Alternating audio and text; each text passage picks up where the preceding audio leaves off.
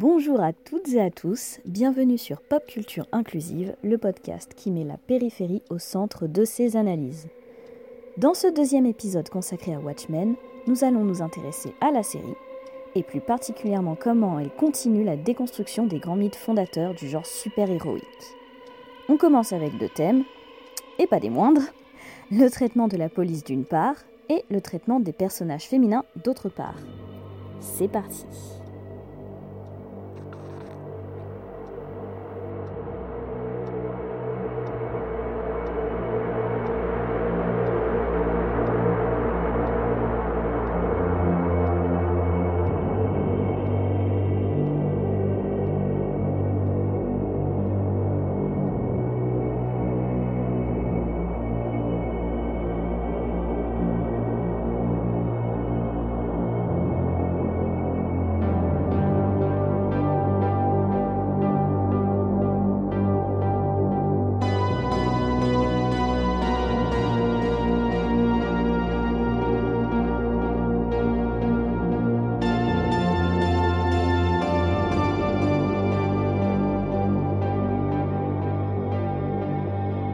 Watchmen la série, déconstruire un mythe pièce par pièce et achever la déconstruction. Alors déjà, ma sœur, parlons un petit peu de, de l'histoire de cette série. Alors, pour commencer, cette série ne commence pas du tout comme le comic book, et c'est vrai qu'on est même un petit peu perdu. Euh, ça s'ouvre sur un massacre. Le massacre de Tulsa en 1921. Donc le, la série s'ouvre là-dessus. Et de fait, on arrive donc avec un petit garçon qui est dans une salle de cinéma, qui voit, euh, du coup, qui regarde lui-même un, film, et euh, la, ville se fait euh, totalement détruire par le Ku Klux Klan et les suprémacistes blancs qui non seulement détruisent tout, mais ont bien entendu bah, lynchent tout le monde, c'est un énorme lynchage, tous les noirs qui peuvent trouver. Ça a été un événement qui était extrêmement violent et qui a totalement été effacé des livres d'histoire. Pour la petite histoire, euh, Damon Lindelof, donc qui est quelqu'un euh, que, moi j'aime beaucoup, enfin qui a fait la série Lost et qui a surtout fait, euh, fait The Leftovers, qui est une série que je vous surconseille. Et en fait, toute l'histoire, l'histoire c'est qu'on lui a proposé, je crois, deux ou trois fois Watchmen, qu'à chaque fois il a dit non. en plus, Alan Moore ne veut pas, c'est pas faisable, c'est pas à moi de raconter, donc c'est non. Et il a entendu parler du massacre de, de Tulsa en 2014, si je ne dis pas de bêtises. Alors il a entendu parler grâce à un essai de euh, Ta-Nehisi Coates qui était The Case for Reparations. Tulsa, il faut savoir que le massacre de Tulsa, c'était, euh, ça a été aussi la destruction de ce qu'on a appelé le, Black Wall Street. Et il a dit, voilà, c'était la première fois que j'en entendais parler. J'avais honte, en fait, j'avais honte de, ne jamais, euh, de ne pas en avoir entendu parler avant.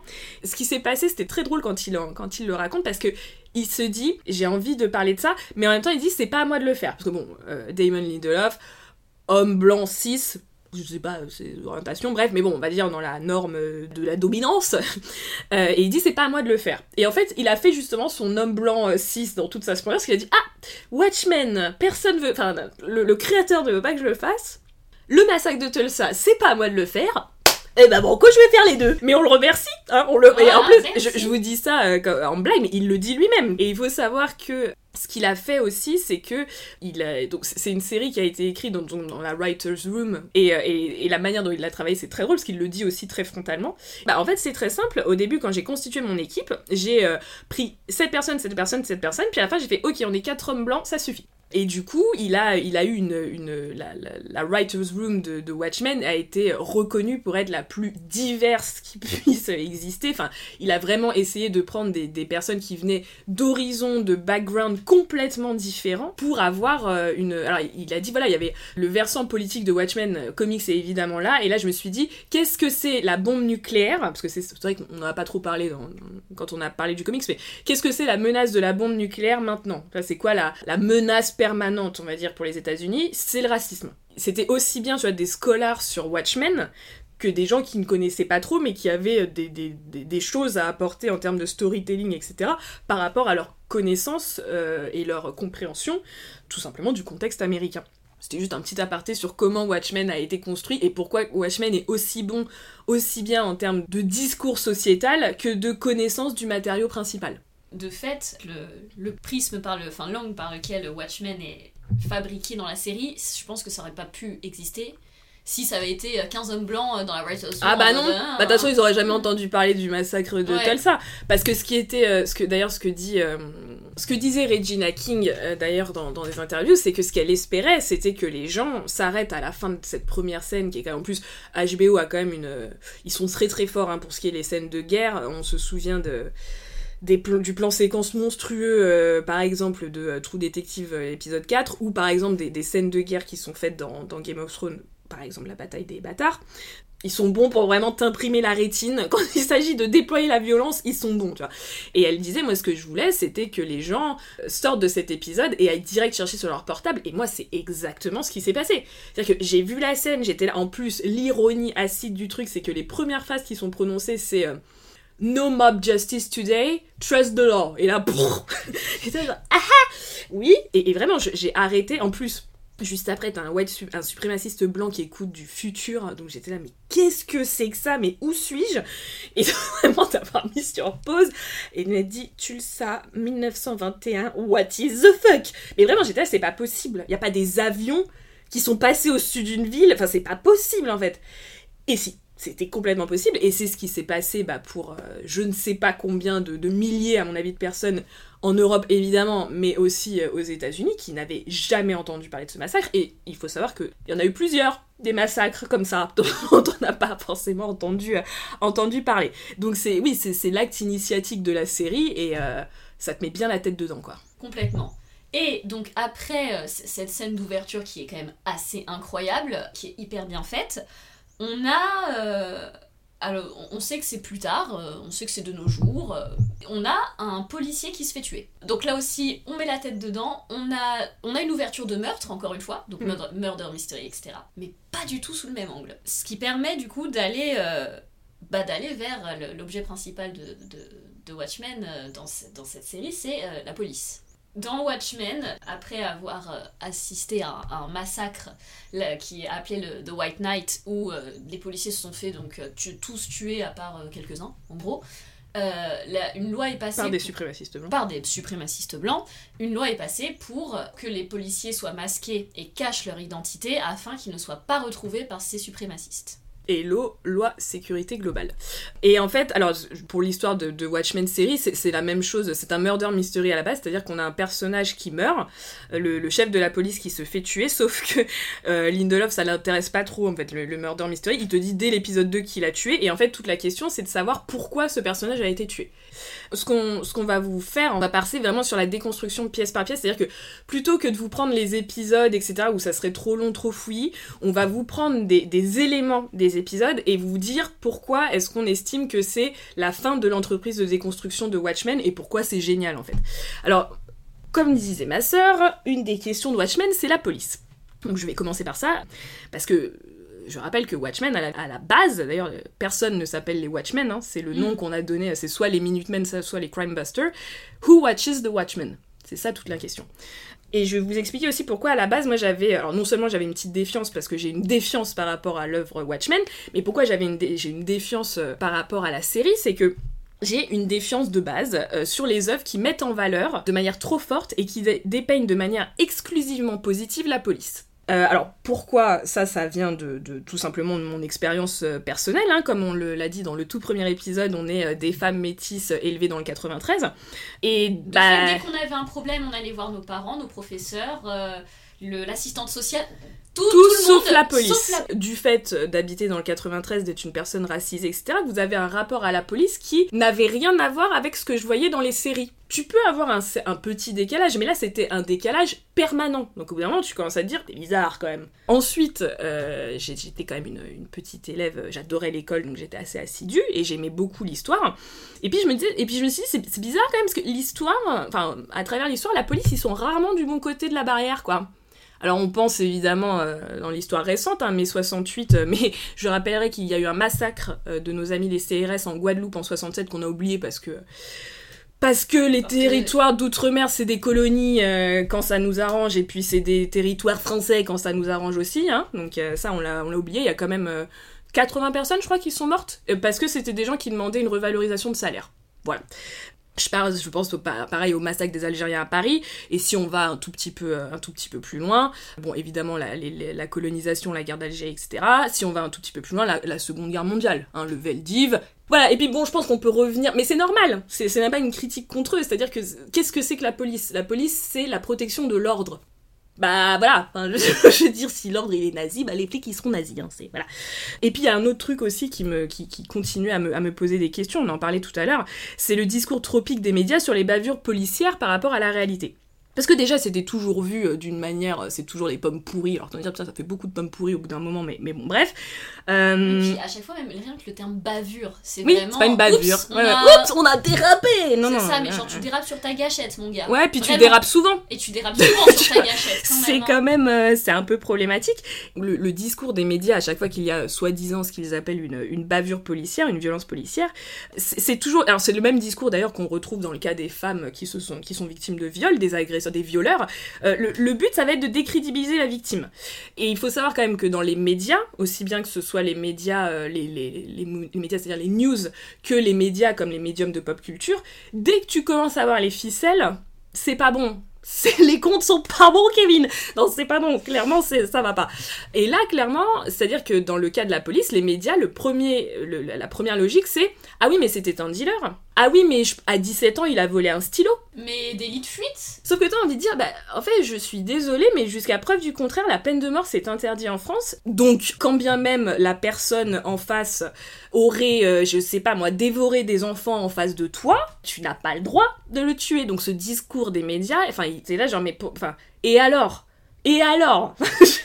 Donc ça légitime le fait qu'on les ait tués, c'est marrant ça.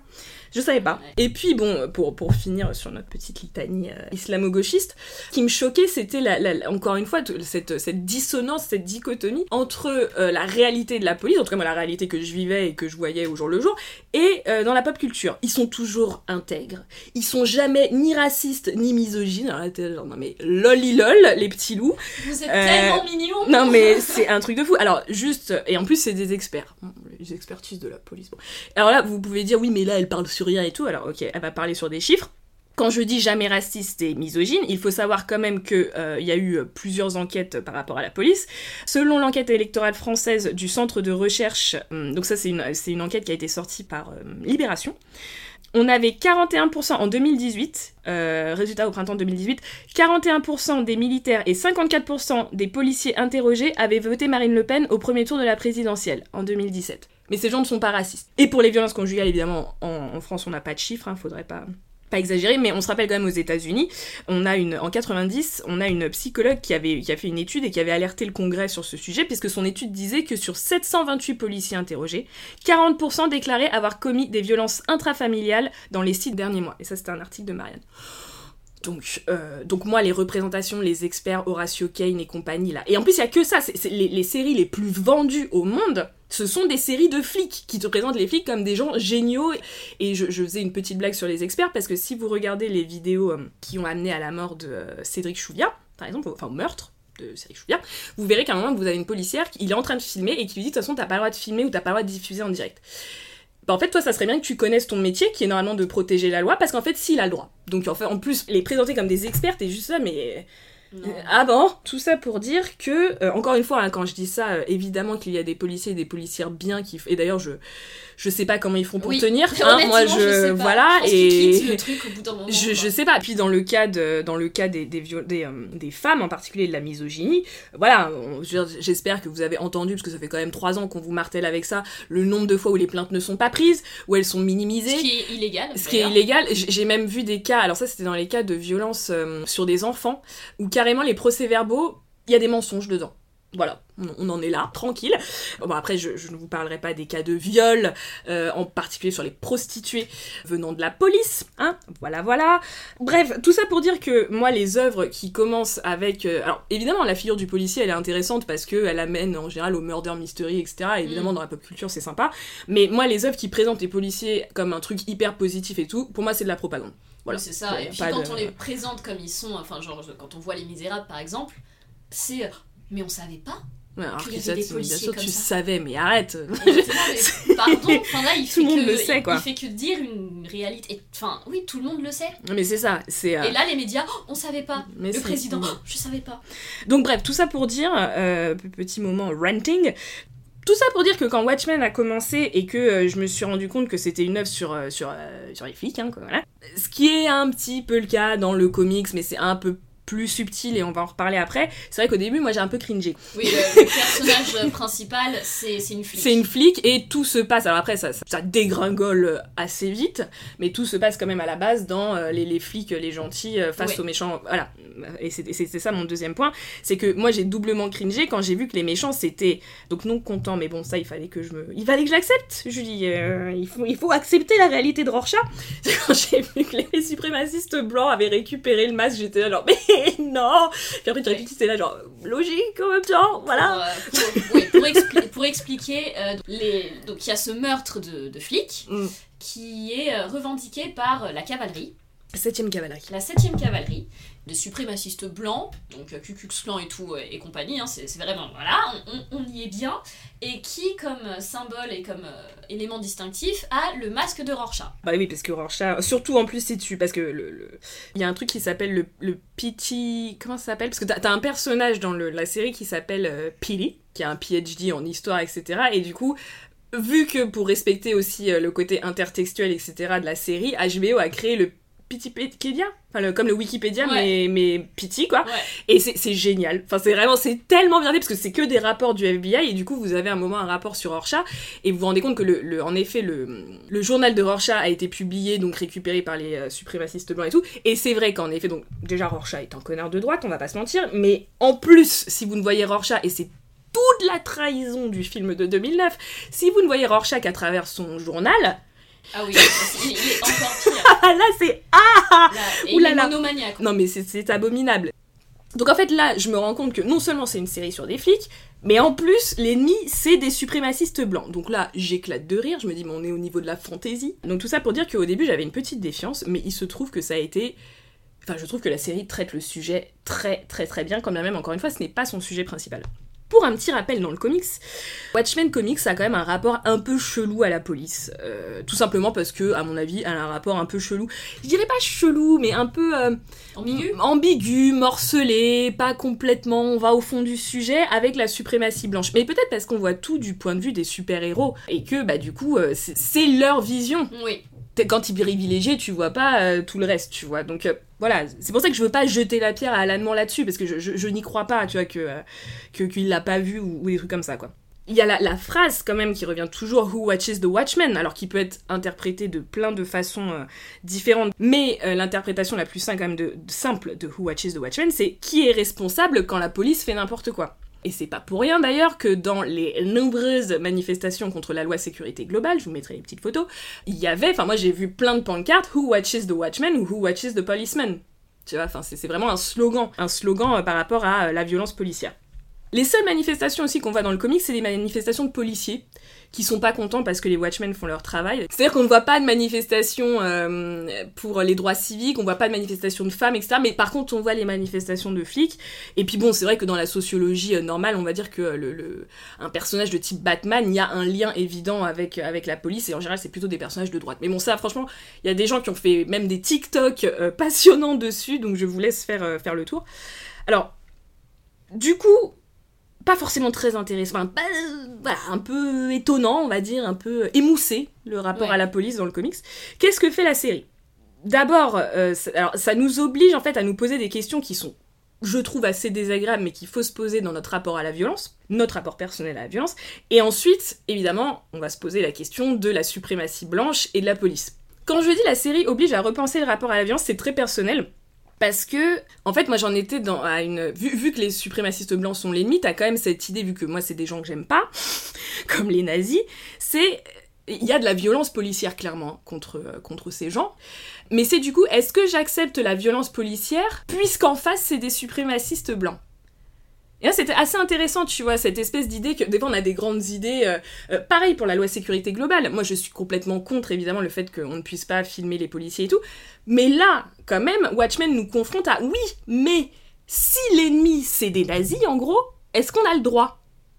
Et tu vois, c'est un peu ce truc où tu te dis, ah, t'as pas envie de dire oui parce que tu te remets complètement en contradiction. Mais en même temps. Euh, t'as bien envie de leur faire goûter leur propre médecine. Ouais, c'est ça, t'es un peu genre moi ça me fait plaisir quand elle défonce des nazis, hein, pas se mentir. Donc c'est enfin moi j'ai trouvé ça vraiment intéressant sur ouais mon propre rapport à la violence et mon propre rapport à la justice aussi quoi. Après, moi, je suis un peu moins, je suis un peu plus non violente dans le sens où je sais que le- la violence est nécessaire parce que voilà, c'est rien ne bouge jamais sans violence parce qu'il n'y a que ça que euh, les dominants comprennent de toute façon. Donc voilà, il y a toujours une forme de violence et je trouve qu'elle est nécessaire. Moi, là où je, je- j'ai été le plus empathique avec Angela, c'est donc euh, donc elle, elle défonce un nazi à un moment donné, enfin suprémaciste blanc, bref, appelez-les comme vous voulez. Et moi, ça m'a, mise mal à l'aise, que j'étais en Mm. mode, mais bah, du coup, bah, justement, j'étais en mode, ah oui, donc c'est la police, donc ils ont le droit de défoncer. Mm. Super En fait, on en est au niveau zéro du coup de l'analyse. C'est la police, ils font ce qu'ils veulent. Exactement. Génial Et ce qui est bien, c'est que c'est très vite remis en question, dans le sens où, à un moment donné, ils vont dans un espèce de euh, ghetto de, white supremaciste, enfin, tu sais pas trop ce que c'est, mais euh, t'as pas trop envie d'y rester, quoi.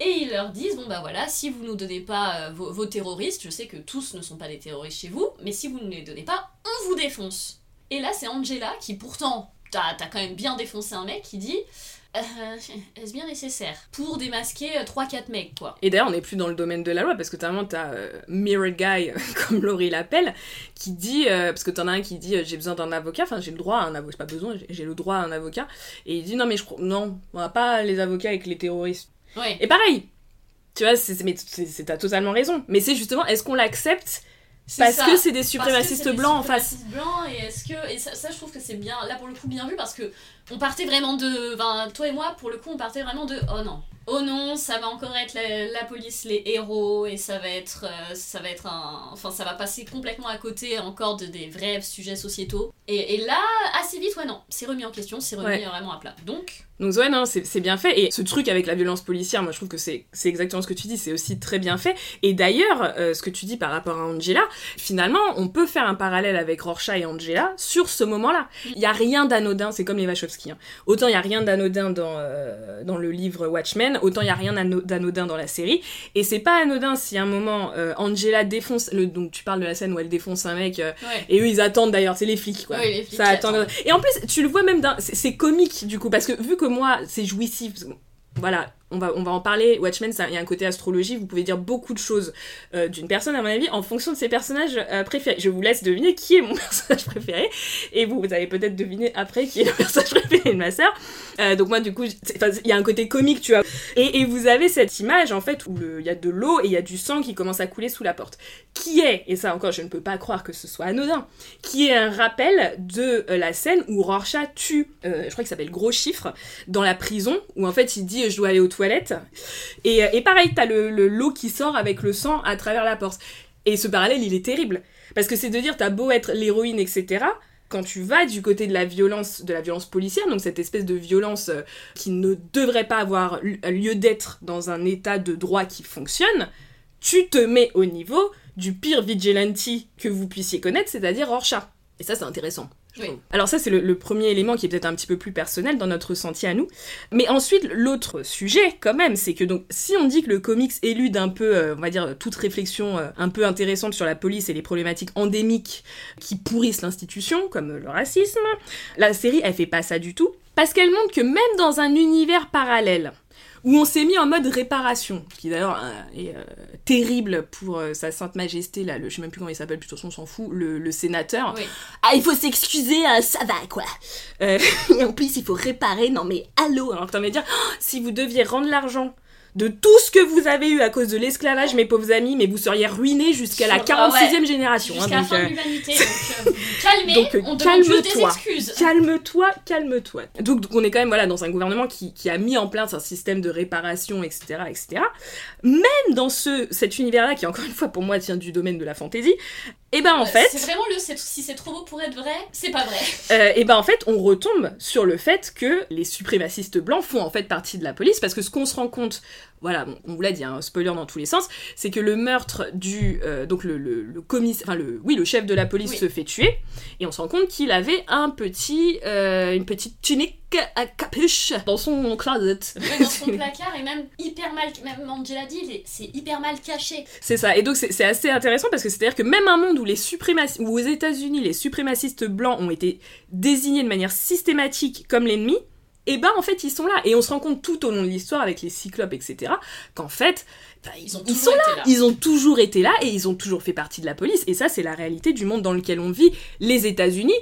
Mais franchement il faut qu'on arrête euh, en Europe et en France en particulier de dire ah mais c'est les États-Unis c'est pas nous Bon, je sais pas pour les pays d'Europe, je connais pas assez, mais la France en tout cas, mais la si. France la guerre si. d'Algérie la guerre d'Algérie et c'est l'acte fondateur de la police française donc à un moment si ça c'est ton acte fondateur ça va être problématique après quoi Et donc pour finir là-dessus, euh, moi ce que, enfin la- l'autre élément pour lequel la série est magnifique, je trouve, c'est la notion de justice.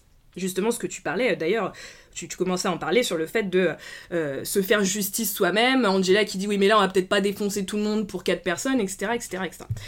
Le comics Watchmen de base, euh, parmi tous les thèmes euh, dont on vous a parlé, pose constamment la question et la problématique de la justice individuelle contre la justice avec un J majuscule. Ouais. C'est d'ailleurs la problématique du héros. Euh, Enfin, c'est une des problématiques qui touche le héros, et donc bah, Watchmen va à fond dedans, puisqu'encore une fois, c'est la déconstruction du héros. Mais la série, pour moi, elle va beaucoup plus loin que ça. Parce que le- le- la, la série, c'est c'est un triptyque, en fait. C'est justice individuelle, contre justice avec un grand J, contre la justice institutionnelle. Et donc la question de la violence légale. Parce que il faut quand même se rappeler que, euh, voilà, quand on parle de la police euh, infiltrée par les white suprémacistes, etc., l'État, quand même, et c'est bien le problème de la police, l'État, ça se... Qu'est-ce que c'est que l'État? Une des définitions de l'État, c'est l'appareil qui a le monopole de la violence légitime. Ce qui est assez logique, hein, c'est-à-dire que pour éviter justement la violence individuelle, c'est-à-dire tu me voles un truc, bah qu'est-ce que je vais faire? Je vais te défoncer la gueule. Pour éviter justement des... Enfin, je disais tout à l'heure, est-ce qu'on peut faire une société avec des gens que comme Rorschach? Compliqué. Euh, c'est ça, Si, c'est que... elle va pas durer longtemps. Voilà, ça va pas être très efficient et efficace, on va dire. Toute la problématique, c'est bah du coup, on transmet notre violence à l'État et l'État la remet sur la police dans le sens où bah non, on appelle la police qui va du coup euh, remettre la notion de justice. Et du coup, tout le monde est content. Mais ça, c'est un monde idéal. Dans la vraie vie, dans le monde dans lequel on vit, bah, je citerai euh, notre grand philosophe Necfeu qui disait je fais peu confiance aux voleurs, mais encore moins à ceux qui appellent les flics. C'est ça la réalité dans laquelle on vit. Donc, on repose la question de la violence, la violence de l'État, la violence légale. Est-ce que les dominantes comprennent que la violence et à partir de là, bah voilà. L'idée de la violence légitime qui n'est que la violence d'État, c'est un énorme problème. Et ce qui amène d'ailleurs cette, cette tension entre la justice individuelle, la justice avec un grand J et la justice d'État qui commence à être vrillée parce qu'il n'y a plus de justice d'État au bout d'un moment quand l'État est coopté par des mouvements idéologiques extrêmement violents, avec un agenda en plus extrêmement violent, ça amène à toute l'ironie que je trouve, mais d'une violence et d'une acidité du début de la série, où je rappelle encore une fois que la série commence avec No Mob Justice et Trust the Law. Alors que s'il y a bien un truc, donc déjà No Mob Justice, et ben juste après on voit ce que ça donne, Trust the Law, Reeves, on va parler de Reeves parce que c'est un des personnages les plus magnifiques, une des plus belles réussites de la série. Trust the Law, mais il peut, Il peut pas. tu ne peux pas. Tu- il, pas. essaye, il devient policier. Mais c'est C'est ça, impossible. parce que je pense qu'il y a pas mal de, de gens, quand ils veulent faire ces carrières, c'est j'aimerais changer le système de l'intérieur. Et franchement, bien, oui, c'est- techniquement c'est ce qu'il faudrait. Mais là, euh, on y reviendra parce que c'est très très important, je pense. Reeves, c'est ce qu'il essaye de faire. Ça ne marche pas. Ça ne marche pas. Donc trust the law, pas dans un pays en tout cas dont le, le- le- la baseline est vrillée par la violence. Et en fait, voilà, je, je finis mon propos là-dessus. Là, j'ai- j'essaie de vous dérouler mon, mon, mon flot de pensée avec la justice. C'est que au final, ce que, ce que la, la série fait, voilà, quand elle est dans ce truc de, euh, de la police avec les suprémacistes blancs, etc., c'est qu'en fait, c'est rappeler que l'État, c'est l'institutionnalisation de la guerre. Euh, Foucault, par exemple, on a cette phrase qui est la, la politique et la continuité de la guerre. Quand on a compris ça, on, se rend compte en fait qu'on peut utiliser la loi pour pousser un agenda suprémaciste tout en prétendant le statu quo. Parce que si on considère que la politique c'est la continuité de la guerre, c'est quoi la guerre principale aux États-Unis? C'est la barbarie blanche. L'Amérique, dans son ensemble, hein, pas que les États-Unis, s'est construite par la barbarie européenne. Et donc, si on considère comme Foucault que la politique c'est la continuation de la guerre, comme d'ailleurs c'était le cas pour la Seconde Guerre mondiale, où une fois qu'on a gagné la Seconde Guerre mondiale, on a continué soi-disant la dénazification, ça c'est euh, lolilol, mais c'est pas le sujet. Mais en tout cas, on a continué cette rhétorique de euh, on fout plein la gueule à l'Allemagne, et après on a eu Nuremberg, et après c'est la continuité de la guerre dans la politique. Et bah là, la continuité de la guerre dans la politique, si la guerre, la base c'est la barbarie blanche et du coup les actes racistes, etc., et bah ça va continuer dans la politique et tout l'appareil sociétal au final. Et d'ailleurs, c'est pas pour rien si le sénateur, dans son grand discours quand il veut tuer le docteur Manhattan, parle des valeurs fondamentales américaines et juste après il se plaint, oh, il faut qu'on s'excuse encore et encore. C'est comme si finalement c'était d'ailleurs de Seven's Cavalry, je vous conseille d'aller regarder ce que c'est historiquement, je vais pas m'étendre dessus, mais allez voir, allez faire vos propres recherches. C'est comme si, voilà, attaquer le racisme, c'est attaquer les États-Unis. Et alors un dernier truc aussi dans le premier épisode, c'est que t'as quand même les flics à un moment où ils disent Who watches the Watchmen en, latin. Ils répondent We do. Nous la police. Donc c'est là genre le cercle, le, le, vase clos quoi. Et donc moi, moi je trouve ça vraiment fascinant toute cette réflexion qu'il y a, euh, que permet Watchmen sur, sur tout simplement le racisme institutionnalisé et sur le fait que ça va être très difficile de s'en sortir du fait que le, le grand discours formateur, c'est la suprématie blanche. Et on revient sur Alan Moore qui disait que le discours fondateur des héros aux États-Unis, c'est Birth of the Nation, les suprémacistes blancs. La boucle est bouclée, voilà, j'en ai fini pour la police dans la série. Alors, donc ça c'était une partie hyper importante en tout cas pour nous, pour la compréhension de l'œuvre globalement et même pour euh, la compréhension du coup de, la société, vu que la pop culture justement et surtout Watchmen se veut être un miroir de la société. Maintenant, parlons d'un truc un peu plus, comment dire, qui nous, qui saute aux yeux, qui saute aux yeux dès que euh, on a un peu réfléchi à la question comme nous.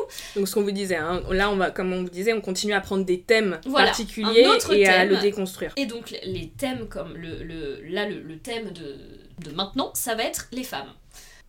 Vaste sujet, mais justement, euh, je, l'aurais même voulu plus, plus vaste limite. Sauf que dans, dans Watchmen, le problème du comics, c'est que on sait, en tout cas au niveau des femmes, et pour d'autres thèmes, mais, mais, pour les femmes, ça saute aux yeux, c'est tu sais pas trop s'il y a une critique ou si on est très complaisant en mode bah bon bah c'est comme ça. Et mhm. juste bah on le dit mais on, on ne critique rien. Et c'est vraiment très visible au niveau des femmes. Je vais pas commencer tout de suite par parler des femmes je vais parler de leur euh, de leur ennemi un peu un peu commun à toutes. Euh, c'est pas comme s'il y en avait beaucoup mais bon bref autre problème, on en parlera juste après, c'est le comédien. Donc le comédien, c'est un perso qui est extrêmement violent, qui du coup est, euh, il, est décrit comme ayant une compréhension du monde, donc très nihiliste vu qu'il a une compréhension du monde, c'est euh, bah, ce qu'on disait, il est nihiliste et existentialiste parce qu'il sait que la vie est une vaste blague. Et sa vie est une vaste blague, et il est décrit comme ça, et Rorschach dit oui oui, euh, il comprend très bien. Rorschach adore alors Rorschach adore le comédien, donc euh, là aussi c'est pour ça que ce personnage me fait un peu tiquer, tu vois, ah, ouais d'accord. Bon, t'as des goûts un peu douteux, mais, mais soit. Et en fait, oui, il dit, oui, il comprend très bien le monde dans lequel on vit, et il s'en fout. De fait, ça ne lui pose aucun problème de tuer n'importe qui, de violer n'importe qui, il y a pas de souci. Et ce qui me gêne là-dedans, c'est que c'est pas remis en question vraiment. C'est bon bah voilà, il est comme ça. Et même quand il meurt, parce que tu peux te dire finalement ça, ça, le rattrape, ça n'a rien à voir avec ses crimes du passé, ça n'a rien à voir avec le fait que le gouvernement l'autorisait à faire absolument n'importe quoi. Parce qu'on se rappelle quand même qu'au Vietnam, alors on ne sait pas toutes les horreurs qu'il a fait au Vietnam, on suppose, ça aussi hein, c'est un grand pan de l'histoire américaine, euh, bref. Au Vietnam, il tue une femme qui est enceinte de son enfant, comme ça. Juste comme ça. Et que le docteur Manhattan évidemment ne fait rien, bref. Voilà, c'est ça. Bien entendu, euh, ça, devait se passer comme ça, donc ça se passe comme ça. Hein, ça, c'est Docteur Manhattan, craché. En fait, c'est ça qui est très gênant dans, dans, ce personnage. Il ne répond pas de ses crimes. Pour moi, c'est le super flic. Ses crimes sont institutionnalisés. C'est ça. Il va du côté du gouvernement quand même. Exactement. C'est vraiment du côté du gouvernement. Et de fait, en plus, c'est le premier mort. Ça, ça s'ouvre vraiment sur son, sur, sur, son meurtre. Donc en plus, ça fait une sorte de martyr, tu mm. vois. C'est le oh, le pauvre, le, enfin, le héros de la nation qui a été tué, euh, et du coup, ça lance l'enquête. Hmm, tout à fait. C'est vraiment, en plus, il est mis dans une position de, héros martyr. Je dirais que c'est limite insultant pour les, pour les martyrs. Je, on, en est, on en est quand même là. Donc du coup, on ne sait pas, c'est donc c'est là on est à l'apogée de la, masculinité toxique et euh, c'est tout en gros, bah voilà, on sait pas, c'est limite, c'est célébré par certains personnages, mhm. et même si ce n'est pas célébré par certains personnages, ce n'est pas décrié non plus. Donc on est vraiment dans la complaisance. C'est euh, bon bah, oh, boys will be boys. Sauf que non, en fait, c'est pas, c'est pas censé être comme ça. Donc, parlons-en parce que il tente de violer, c'est assez euh, explicite. Euh. Alors, j'ai juste un point, ma sœur. Moi, je suis pas complètement d'accord Parce que, alors c'est pas du tout que c'est faux, hein, ce que tu dis, tu as totalement raison, mais juste pour apporter du grain à moudre à la réflexion, je pense que tu as raison, c'est complaisant avec lui et il se fait pas châtier, entre guillemets. Mais il y a quand même un retour de manivelle pour le comédien. Alors déjà, le fait, on en parlait euh, tout au début, ce n'est pas sur le fait qu'il a violé et compagnie, mais le fait que ah, la vie c'est une blague, ha trop drôle, et qu'il finisse à chialer, la vie c'est une blague auprès de Moloch. Donc déjà, il y a un petit, petit retour de, conscience, on va dire. Tu oui, mais encore une fois, c'est pas par rapport à c'est pas par rapport à... au fait que ce soit. Euh, tout à fait. Je suis tout à fait d'accord. Mais un exemple où c'est quand même un petit peu le fait, c'est justement, j'y pense parce que tu disais qu'il est, il est célébré même comme personnage. Je pensais justement au moment où il y a une fête et t'as Laurie qui a cette fête qui est justement à son la célébration du comédien. Il y a même Nixon, etc. Ouais. Laurie est là et justement elle est un peu pompette et elle va voir le comédien et elle lui dit j'ai lu le livre euh, du hibou, je sais que t'as essayé de violer de ma mère, t'es vraiment une pauvre merde et tout. Et en plus bon sa réponse c'est oh c'était une fois. Mon dieu. Mais quand même, tu vois quand même que c'est un personnage qui, au final, moi je pense qu'il a envie, et ce auquel il n'accédera jamais, c'est une famille. Parce que tu vois au moment même dans la manière dont il est, euh, dessiné, etc., que il y a une il essaye d'avoir des liens avec Laurie. Et tu sens qu'il y a une douleur extrême à voir sa fille qui lui dit mais t'es une pauvre merde en fait, tu vois. Et jamais t'auras de lien avec moi. Parce que quand elle ne le savait pas, au début, ils avaient commencé à parler et tout. Et t'as euh, Sally qui débarque quand même, mais t'as vraiment, t'as pas de face, toi. Hein, enfin, vraiment pas de race, toi. Hein, c'est vraiment... Euh, et du coup, là, il se... Enfin, je trouve à ce moment-là qu'il y a quand même un petit retour de bâton dans le sens, la vie est une blague, etc. Mais au final, peut-être que ce que t'as essayé d'avoir c'était une famille, en tout cas avec le personnage de Laurie où t'as essayé de connecter, etc. Et ça, c'est le truc que tu n'auras jamais parce que t'as essayé de violer sa mère et que tu meurs avant qu'elle s'en rende compte et que peut-être, on le voit dans la série, elle prend le nom du, comédien au final. Donc voilà, c'est juste pour donner euh, peut-être un, autre aperçu on va dire, où je trouve quand même qu'à ce moment-là, mais c'est que ce moment, hein, encore une fois, c'est un petit moment, mais à ce moment-là. Ouais, moi je, trouve que ça je trouve que ça exacerbe encore plus le côté martyr et que du coup ça me fait. C'est vrai, c'est assez détestable. C'est tout à fait exact, euh, c'est tout à fait exact. Donc du coup, pour, moi justement, ça, ça, sert encore plus le. Peut-être, c'est vrai. Regardez, le pauvre quand même, il essaye de. Bah, dans ce cas-là, ne viole pas. Oui, oui, non, c'est vrai. On peut le voir comme ça, tout à fait. Donc, euh, mais ouais, ce, personnage, est, ce personnage je, le suis très dur avec. Ah, mais je le euh, défends pas, hein, je, je, donne juste un autre euh, petit point de vue. Et de fait, donc là, là, il y, a ça. Donc, il essaye de violer Sally. Il, du coup, a une fille, Laurie, qui ne, enfin, il sait que c'est le père, mais euh, Laurie le sait beaucoup, euh, beaucoup plus tard, trop tard même, j'ai envie de dire. Donc, t'as ce, ce moment assez horrible et euh, le, fin, le traitement du viol par les autres personnages, c'est aussi horrible. C'est un festival de, réflexion sexiste. Et, et, là, et là aussi, c'est vraiment ce truc du, on va parler du coup des femmes pour le coup qui sont sexu... Tu peux être sexy tu peux être sexualisé, enfin, ouais, tu peux être sexy et sexuel. Sexualisé, c'est assez négatif, dans le sens où les femmes, bon déjà, même au niveau de leurs proportions et tout, t'es un peu en mode, euh, il y a une diversité de corps dans les hommes qui n'est pas permise aux femmes, pas dans le comics. C'est je trouve que c'est assez flagrant.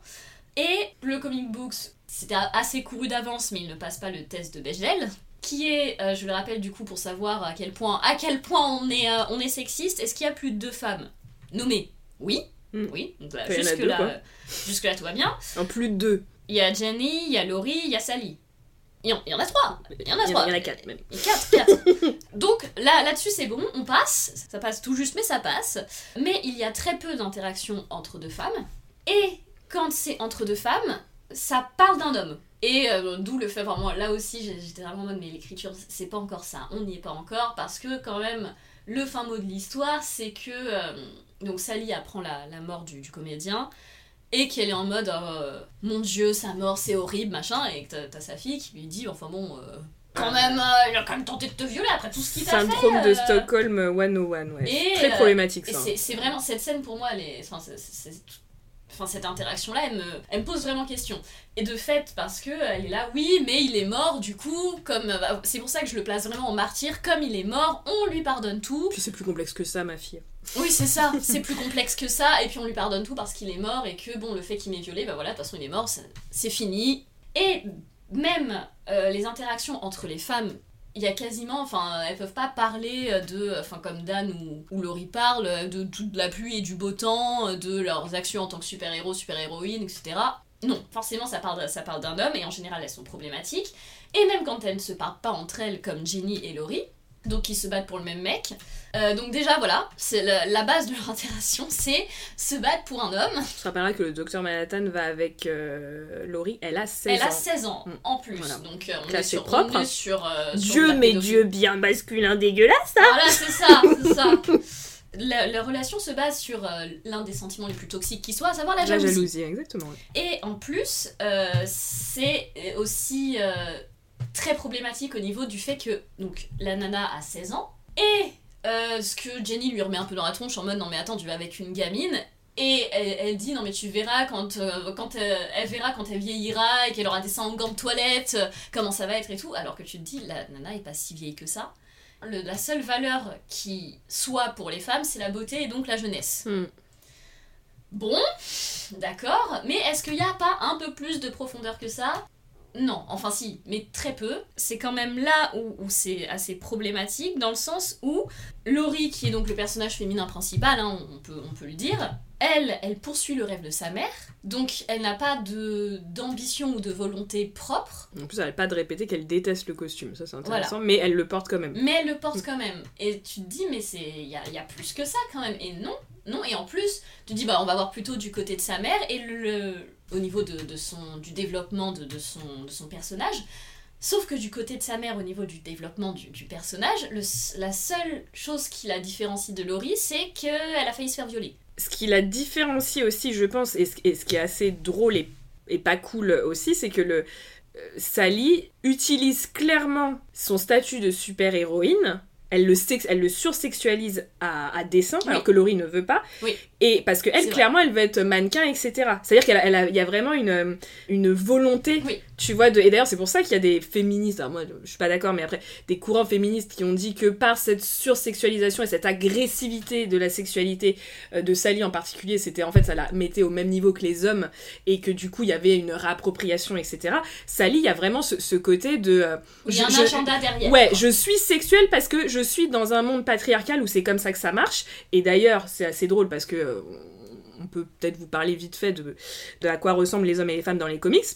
La femme doit être hyper sexualisée, et ben je vais y aller parce que moi mon but euh, c'est d'être connue, d'avoir de la thune, etc. Tu vois, Ouais. il y a quand même cette euh, Ouais, et puis comme, euh, comme on est quand même dans, le- dans la déconstruction, c'est vraiment oui, on va à fond, on va à fond sur le, euh, le héros, l'héroïne qui en profite en fait. mm, tout à fait. Qui, qui, qui, va, qui pousse ça à son extrême, ce qui est très intéressant pour le coup, qui est l'un, je pense, même des aspects les plus intéressants de, dans l'écriture du, du personnage. Et Mais du- elle n'a pas de backstory. mais elle n'a pas de backstory. Ouais. C'est dit comme ça en fait, et t'es là, mais c'est- tellement intéressant, et on s'arrête là. C'est- vraiment, c'était là, non, vous auriez pu y aller à fond, mais c'est- dommage, tu te dis, c'est vraiment dommage. Quand même, dans, dans le comics, quand du coup Rorschach va prévenir le docteur Manhattan et Laurie que euh, du coup quelqu'un est après, euh, selon lui, est après les super-héros et, euh, et veut tuer tous les, tous les héros masqués. On trouve donc du coup euh, Docteur Manhattan, qui est très très grand et du coup qui est assez... Moi ce personnage me fascine, mais, limite plus dans la, la façon dont il est fait, dont il pense, dans son même dans sa... son esthétique, plus que euh, sur, sur- son histoire, parce que oui, euh, il est extrêmement douteux. Bref. Et du coup, on- il arrive, il est hyper grand et tout, c'est très très drôle, et tu vois Laurie à côté qui est toute petite, du coup. Mm, Déjà, ça donne le ton, un oui, peu complètement, ouais. ouais tout à fait. sur euh, le fait qui- est important dans l'histoire. T'en as un grand bleu avec un, atome, et puis t'as la petite là, qui tu sais pas trop, elle est dans la case, tu sais pas, Qui vient aboyer sur Rorschach en qui plus, vient aboyer vois. sur chat, donc t'es là, non mais calme-toi, enfin. On est à Montréal. D'ailleurs, Rorschach ne la calcule pas. Ça, c'est. bah, De toute façon, Rorschach est un gros problème avec les femmes et, et ça Oui. s'en dit beaucoup sur euh, où il est là, genre. Qui es-tu? T'es quoi, t'es qui Et mais ce qui est en plus. Parce que Laurie, quand même, se, elle, elle- pour moi, elle, elle essaye de dénoncer plein de choses. Elle essaie de dénoncer sa condition, euh, le fait, enfin les, les héros masqués, elle essaie de dénoncer, enfin sa relation avec le docteur Manhattan, elle est vraiment, euh, elle est, elle est assez vindicative. Elle est combative, ouais, tout à fait. Elle est Mais très combative, tout le monde s'en fout. c'est ça. sauf que elle ne sort pas de ça, de son côté combatif, sauf que il y a rien qui, aboutit à la fin. C'est le, le résumé des personnages euh, féminins euh, en mode oui, il y a plein de trucs qui vont pas. Ouais, est-ce qu'on fait quelque chose Euh, Non. Donc tu te dis c'est vraiment dommage et en, en plus quand même on rappelle que techniquement quand Rorschach la trouve elle babysit Oui. le docteur Manhattan. Elle est là pour qu'il travaille, pour euh, faire attention qu'il se s'égare pas. c'est sa copine, mais c'est sa mère en fait. Ah bah, si c'est pas tout le problème de l'hétéronormativité, Exactement. hein Et pour moi, vraiment, c'est ça, c'est et ça, je, ça c'est aussi l'un des problèmes de de- d'écriture des, des femmes en général dans les euh, relations euh, hétérosexuelles. Mais n'allons pas sur ce chapitre, mais au moins sur l'écriture des femmes globalement, c'est alors, il a à la fois la mère, la pute et, euh, et la copine, quoi, la, la Mhm. fille bien, qui est trop belle et qui est hyper sexualisée. Mais, mais voilà, c'est une babysitter. Elle n'a pas de métier à elle quand on la trouve, Oui. si ce n'est babysitter Docteur Manhattan. Et du coup, du fait que, euh, que ça, ça, ça clash entre eux qui finir- et qui finissent par rompre, elle ne sait littéralement pas où aller. Et on lui remet en plus dans la gueule de euh, You had one job. oui, c'est ça. Ouais. C'était c'était ton travail en plus. Mm. Et là, je ferai un parallèle euh, pour euh, aussi au niveau de la gestion du sexe, parce que on a quand même donc de- du sexe qui n'en est pas, qui est du, du viol, et on a du sexe avec euh, avec euh, donc Laurie, le docteur Manhattan, où c'est en plus hein, c'est très bizarre la façon dont c'est fait. euh, elle est en mode oula, c'était chelou un peu comme mec, mais mais ok, enfin et c'est- toujours un rapport un Mm. peu malsain au sexe, et en plus t'as le personnage de Rorschach dont la mère est une travailleuse du sexe qui est donc c'est tout le- tous les clichés de la travailleuse du sexe. En mode euh, déjà elle est, elle est violente elle fait juste ça pour la thune elle s'en fiche totalement de, de, de Rorschach et elle en meurt. Voilà. C'est super. Et je fais un parallèle avec la série où il y a du sexe et il est c'est vraiment du sexe basique sain comme quoi ça peut être décrit aussi. Et l'autre truc, le troisième élément de sexe dans le comics, c'est quand même l'incapacité de performer de notre ami Dan, ce qui est très très drôle parce qu'au moment où il est incapable de performer, qui sait qui par contre fait des pirouettes dans tous les sens, etc. et est la masculinité hégémonique dans toute sa splendeur, c'est Ozymandias, donc ça c'est quand même très très drôle. Hein. C'est bah, justement ce rapport aussi au héros, euh, de toute manière tu ne pourras jamais performer aussi bien qu'un héros. Et après quand ils arrivent quand même à, à sexer, elle utilise son costume. ouais donc bon Et en même temps, c'est très intéressant ce que tu dis, mais ce ce que je trouve aussi très intéressant dans la manière de, euh, de dessiner de Gibson, euh, de Gibbons, pardon, et je m'en suis rendu compte particulièrement à cause du, euh, du film de 2009, c'est que quand bien même elles sont sé- sursexualisées, il y a une, une dynamique très bizarre par rapport au sexe, etc. Ce Oui, qui est fait exprès. hein. étonnant, ouais. Ouais, ouais, ouais. Euh, quand, tu, quand tu regardes bien, il n'y a pas de male gaze. Quand tu regardes la scène de euh, viol avorté oui. ou la scène avec Dr Manhattan où en fait d'ailleurs elle c'est très cadré sur son visage parce Oui. qu'il y a plusieurs mains qui arrivent c'est très intéressant quand même hein, comment il le fait Comment parce que ils le font Parce qu'en général, oui, le male ouais. gaze, c'est ah bah là euh, comme ça. bien quoi. sûr et en euh, plus là il y avait male gaze euh, possibilité à fond puisque le- leur costume amène euh, enfin leur costume est fait pour le male gaze c'est pour ça qu'il y a plein de trucs que je me dis genre mais qu'est-ce qu'il a voulu dire quoi? Parce qu'il n'y a pas de male gaze. Alors par contre, le film de Zack Snyder, de toute façon Zack Snyder. Alors lui c'est male gaze 101 au point où il a male si je puis dire la scène de viol qui en devient qui est pour moi une trahison justement au matériau de base. Si tu re-regardes cette scène où t'as vraiment ça s'attarde sur ses courbes et tout, ce n'est pas du Non. tout ce qui est mis dans le comics. Oh, le comics on est loin. On donc est loin, a c'est hyper violent, c'est... euh, Ouais, puis enfin, avant qu'elle se déshabille, tu vois vraiment, je crois que si si je dis pas de bêtises, il y a un plan très loin où du coup, déjà c'est pas collé sur son corps, mais en plus Mm. du coup tu te dis, elle est seule et tout, donc ça te met, ça te met pas à l'aise. Ouais. Et puis après ouais. ça continue à être loin, elle est un peu dans, dans une case euh, un peu euh, à droite, et t'as la bulle, une bulle de parole du comédien qui arrive, mais vraiment comme une, comme une menace qui Oui. vient de l'extérieur, tu vois, c'est c'est très bien fait. Mais du coup, tu vois, c'est ça qui est intéressant, c'est qu'il y a pas ce male gaze sur les personnages C'est féminins, vrai, quoi. c'est vrai y, avait, il y a une vraie réflexion là- Ouais. là-dessus. On sait pas Mais- tous trop ce que c'est. Mais, mais, mais oui, mais juste que, mais t'es là, d'accord, mais du coup, ça veut dire quoi? Ouais, c'est ça, ça veut dire quoi? Que les femmes se font violer? Bah mince, c'est dommage. Pour moi, c'est vraiment, ça montre. Il n'y a pas de critique dans le sens, voilà, le monde c'est ça en fait pour les femmes. Oui. Pour moi, c'est ça que ça veut dire. Pour moi Enfin, aussi. Mais le problème, c'est que c'est quand même tellement devenu un trait de personnalité qu'il y a que ça en fait. T'es là, mais attends, c'est que ça d'être une femme? Triste, c'est ça ou babysitter euh, ton copain quoi. La réflexion, elle est, moi je la trouve un peu, un petit Elle est peu branlante, bancale quoi. elle est branlante complètement. Alors, le personnage de Laurie dans la série, au départ, j'étais vraiment, mais alors pas convaincue du tout. Alors que Laurie, dans, le comics, elle est très. euh, elle est toujours aussi vindicative et elle défend, en fait, elle essaye de. C'est un peu le procès du est-ce que le docteur Manhattan doit sauver l'humanité ou pas. Et t'as Laurie qui essaye de défendre l'humanité en disant mais tu peux faire quelque chose, l'humanité doit être sauvée, etc.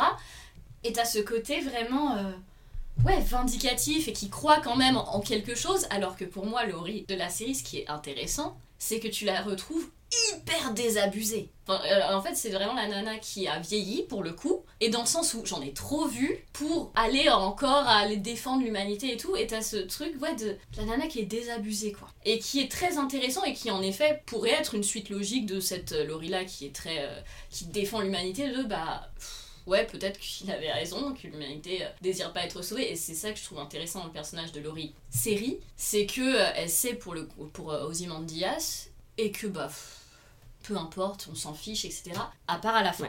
Jusqu'au point où elle est là, ben, en fait, non. Et elle retrouve euh, un peu ce, côté euh, de quand elle était plus jeune, de. Euh, non, il y a peut-être plus que ça en fait. Mm, mm, mm. Alors que, alors même que quand le, sénateur fait son tout son laïus de oui, mais être blanc, difficile, faut s'excuser, et elle est là. Ouais, d'accord, parle. Ça, j'ai déjà entendu en fait. Et tu te dis qu'elle va continuer dans ce côté désabusé, etc. Sauf que non. Et ça, je mm. trouve que c'est vraiment l'évolution du personnage qu'on voulait. Je me permets juste un petit. Euh, ce, que tu dis, c'est très intéressant. Alors, ce que tu dis sur. Euh, ce truc, mais un peu comme la police, mais c'est encore pire, je trouve, pour les femmes, t'as totalement raison. ce, euh, on sait pas ce qu'ils ont voulu dire, tu vois. Est-ce que c'est une critique? Est-ce que c'est pas vraiment une critique? Est-ce que c'est complaisant? Est-ce que on sait pas trop Et, c'est pour ça d'ailleurs qu'il y a deux écoles hein, clairement qui s'affrontent euh, par rapport à la gestion des femmes, si je puis dire. Euh, c'est que d'un côté, on a Watchmen qui est vu comme une espèce de continuité logique de domination masculine dans le genre. Euh, il y a par exemple de Female Link, Erin Keating qui parle de ça et qui dit qu'on continue dans cette logique hyper masculine euh, du genre, et que d'ailleurs euh, le comics euh, repart d'historicisation, hein, mais ne reflète absolument pas les identités de genre de la, de la société, mais elle reflète par contre les identités de genre du comics. Voilà, c'est la première, c'est la première école. La deuxième, c'est qu'il y a en fait une critique en représentant de manière caricaturale, ce qui est entendable quand on reprend ce qu'on disait tout au début, quand on disait que tu sais l'hypertrophie quoi, le, extrémiser on va dire les personnages. Mais bon, alors juste, on va pas forcément trop se faire sur les hommes, mais c'est vrai que les hommes c'est quand même des comme c'est une critique du héros, et bah évidemment, on a, c'est un modèle de masculinité hégémonique. Hein, donc le, docteur Manhattan, c'est euh, le surhomme euh, qui émascule hein, l'homme lambda. D'ailleurs, il y a plein de. C'est assez marrant parce que je parlais des réactions euh, très homophobes, entre guillemets, de, des, flics contre, contre les super-héros. Mais c'est pareil, à un moment, t'as Bernard, quand le docteur Manhattan s'enfuit et on se rend compte que peut-être il a passé le cancer, il dit Ah ben je savais qu'il était queer, tu vois. Encore une fois, l'attaque principale, c'est l'homosexualité, tu vois. C'est une question sur la, vraie hétérosexualité du personnage, donc c'est assez marrant. Donc, mais, mais ce qu'on peut dire quand même, c'est que cette figure-là, elle est... Euh, alors, est-ce qu'elle est au, à l'avantage de la société? J'en sais rien. En tout cas, elle est au détriment des gens, puisqu'on le voit avec Dan, où en fait, euh, c'est l'un l'impossibilité de performer aussi bien que cette figure masculine. Et Ozymandias, c'est une autre version de la masculinité hégémonique, très virile, etc. C'est la version plus humaine, entre guillemets, puisque le docteur Manhattan n'est plus vraiment un, être humain. Et Rorschach, de son côté, donc tu l'as dit, le comédien, euh, c'est aussi une autre version de la masculinité hégémonique très violente, pour le coup, parce que les deux, pas, vraiment. Lui, c'est vraiment la violence aussi. C'est plusieurs aspects, en fait, de la masculinité hégémonique. Et Rorschach, l'aspect de la masculinité hégémonique, c'est cette défiance que doit avoir le vrai homme par rapport à à, la femme qui est forcément tentatrice et méchante. C'est un tout petit peu plus compliqué que ça quand même pour Rorschach, hein, parce qu'il y a vraiment un côté euh, déjà d'asexualité, euh, pas choisi, mais en tout cas qu'il peut exprimer grâce à son masque. Il y a aussi tout un côté un peu euh, homo-érotisme platonique. Quand il prend la main de Dan, c'est très très drôle. Quand il lui serre la main t'as un espèce de blanc et l'autre il se sent trop mal, genre no homo Voilà. Et je rappellerai quand même que dans les mythes fondateurs de Rorschach, il peut euh, tracher les femmes tout ce qu'il veut, mais ses deux mythes fondateurs, c'est le meurtre de femmes. C'est le fait qu'il n'a pas réussi à sauver deux femmes en particulier. Ce que tu disais, évidemment, euh, bah, ça a un nom, hein, ce que tu disais sur le fait que euh, Sally Jupiter se fait presque violer, que tout le monde s'en fout, ça s'appelle la culture du viol. Et c'est complètement ça, c'est-à-dire que euh, non seulement, donc quand elle se fait presque violer, t'as Hoodie Justice qui arrive et qui lui dit Non mais, for God's sake, rhabille-toi, tu vois. Elle qui, qui se fait même plus passer pour une victime à un moment, hein, qui dit que peut-être elle a joué un rôle dans cette agression. Évidemment, le comédien qui dit Bah en même temps, avec tes vêtements, hop hop hop. Rorschach qui quand même dit, quand, quand Laurie lui, lui, lui parle de ça, il lui dit non mais moi je suis pas là pour juger les actes d'un homme qui en plus mort au service de son pays, tu vois. C'est genre mais et un autre truc d'ailleurs où il y a euh, culture du viol, c'est le personnage de Silhouette. Silhouette qui est euh, qui est lesbienne. Qui, qui, se fait tuer. Je crois que Rorschach dit un truc du genre à cause de son, son mode de vie. c'est cette fille de mauvaise vie, par un truc abominable. Il faut quand même se rappeler que dans ce cas-là, elle a encore été euh, complètement abandonnée par ses comparses du fait qu'elle était lesbienne. Et euh, il y a tout un, truc sur le PR euh, dans, le comics, sur le fait par exemple qu'ils essayent de cacher leur, attaché de presse, qu'ils essayent de cacher la relation homosexuelle entre Who Did Justice et Metropolis. Enfin, il y, a quand même vraiment, tu vois, ce truc de Sally Jupiter se fait à moitié violer, tout ce qu'on fait, c'est il faut qu'on mette Métro, Métro, non, même pas le. C'est pas Metropolis qui dit ça, c'est c'est le hibou qui dit pour la cohésion du groupe, surtout faut pas qu'on en parle. T'es là, super, bravo les mecs. Et puis bah euh, la silhouette euh, qui meurt euh, quand même. Et puis de toute façon elle était lesbienne, donc on n'a pas su la protéger, mais on n'a même pas essayé en fait. Et bon, la sexualité queer, ça serait trop long, donc je vais pas forcément en parler, mais quand même cette idée que euh, c'est hyper hétéronormé. Il y a une il y a un vrai traitement hein, pour le coup dans le comics de euh, de la violence hétéronormative par rapport à des aux, sexualités queer. Mais bon, ça c'est un autre sujet. Euh. Mais ce qui est assez marrant quand même, c'est que le kinact, qui est donc l'acte qui illégalise les super-héros en 77, c'est un miroir des réactions anti-gays des années 70-80. Donc en fait, le public avait très bien compris, hein, le public dans Watchmen comprend très bien, est complètement anti-gay et comprend le côté queer en fait des super-héros et, les déteste pour ça, tu vois. Oui, euh, juste je vais revenir vite fait sur, euh, oui, bien sûr, vas-y. Euh, c'est en plus, de, ce que tu viens de dire, c'est quand même une héroïne qui, pour le coup, a un vrai sens de la justice. Ce qui est assez, bas comme, on l'a dit, c'est assez rare finalement. Et en plus, elle est connue pour combattre les pédocriminels. Son, elle, son, cheval de bataille, c'était ça. Et en plus, comme on l'a dit, ils ont pas vraiment... Il y a une identité euh, secrète, mais pas pour tous, et la plupart d'entre eux finissent... à part, euh, à part Who Justice finalement. Personne n'a d'identité euh, secrète, euh, sauf Silhouette qui la garde très très longtemps. Pourquoi? Parce que c'est, elle vient d'une famille juive qui a quitté du coup l'Autriche à cause des nazis. Et de fait, elle cache son identité parce qu'elle sait très bien que il y en a certains, donc Who Justice surtout, qui a des affiliations au KKK, enfin c'est su dans la team. Donc de fait, elle, elle cache aussi, c'est pour ça aussi qu'on l'appelle Silhouette et qu'elle cache très longtemps son identité, c'est parce que elle a juste peur de se faire troncher la gueule, ce hmm. qui finit par lui arriver.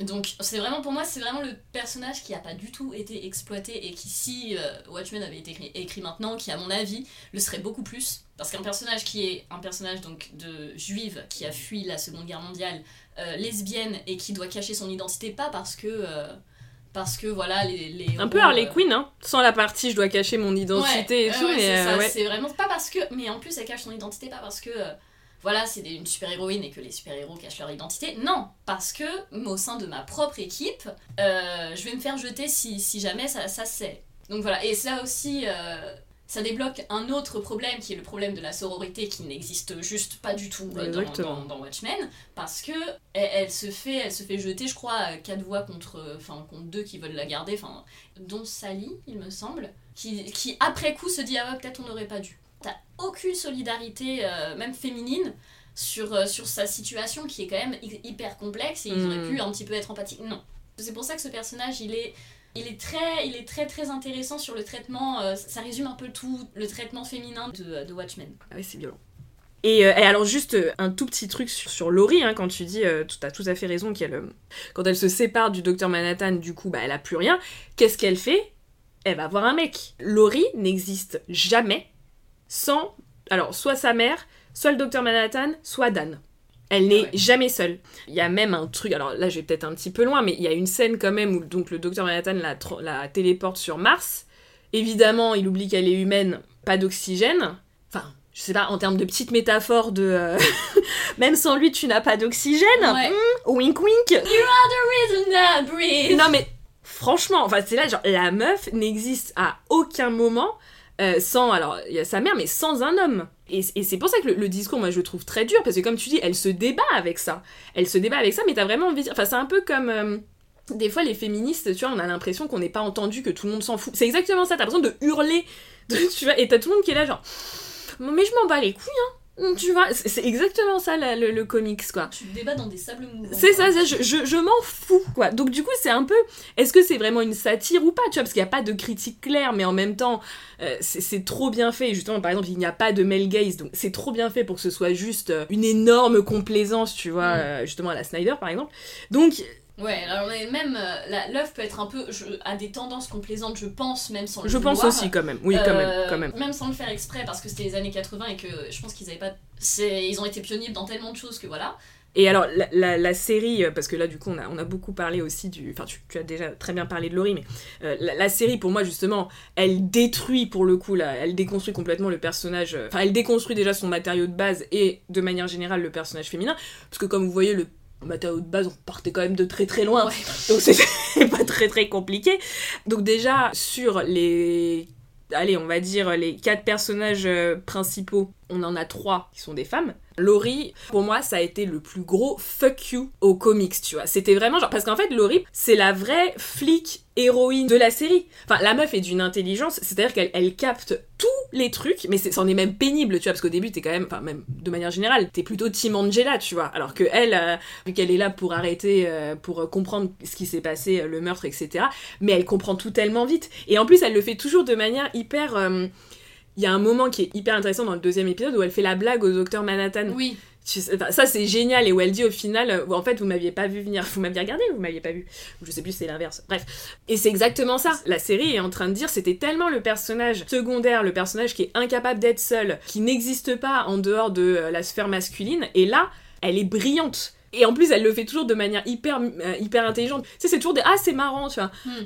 C'est ce que méritait Laurie en fait Oui. ça, elle, elle a tellement été dans l'ombre de, en plus d'hommes, tu vois. Et encore une fois, pa- pa- moi, ça me faisait mal au cœur. Elle, elle- dit, je déteste mon costume et tout, mais elle le met pour Dan, tu vois, pour que Monsieur puisse performer sexuellement. Enfin, t'es là, genre, non mais. Et voilà, elle n'arrive jamais à vivre en dehors. Et là, c'est genre, meuf, mais t'es t'es putain de brillante en fait, quoi. T'es pas forcément du côté préféré, on va dire, mais t'es quand même super brillante, quoi. Et c'est pareil, alors Lady Trio, qui est, euh, on va dire, la meuf qui remplace Ozymandias, c'est-à-dire qui est la fille d'Ozymandias. Enfin, moi, je la trouve brillantissime. D'ailleurs, il y a, euh, quand, quand elle, bon voilà, un gros spoiler, elle meurt. Son gros plan, c'est de. euh, Parce qu'en fait, elle, elle a quand même, on en reparlait avec le docteur Manhattan, elle dit, il a tellement fait peu avec tout ce qu'il avait. Et donc, son grand plan, c'est de tuer le docteur Manhattan pour se réapproprier son pouvoir et pour sauver le monde. Et en fait, t'as plein de gens euh, sur internet à la fin de l'épisode qui m'ont dit Mais moi, je suis tellement vénère qu'elle soit morte. Et moi aussi, j'étais trop vénère qu'elle soit morte, tu vois. C'était genre, mais elle méritait tellement mieux, en fait. On se disait, euh, bah justement, pour une fois, laisser la place à une femme, on va voir, tu vois. Est-ce que ça peut être pire que le docteur Manhattan? Je ne sais pas, c'est une question. En plus, personnage qui fait un lien avec le Vietnam, euh, puisqu'elle est euh, métisse vietnamienne et, et américaine, du coup. Bah, du coup, une- avec une histoire parallèle différente, puisque le Vietnam est un état des États-Unis. C'est vraiment un personnage hyper euh, et en plus hyper important parce que c'est elle qui met qui remet comme euh, thème central de la série le legacy. Oui. Euh, et c'est L'héritage. L'héritage, voilà, tout à fait.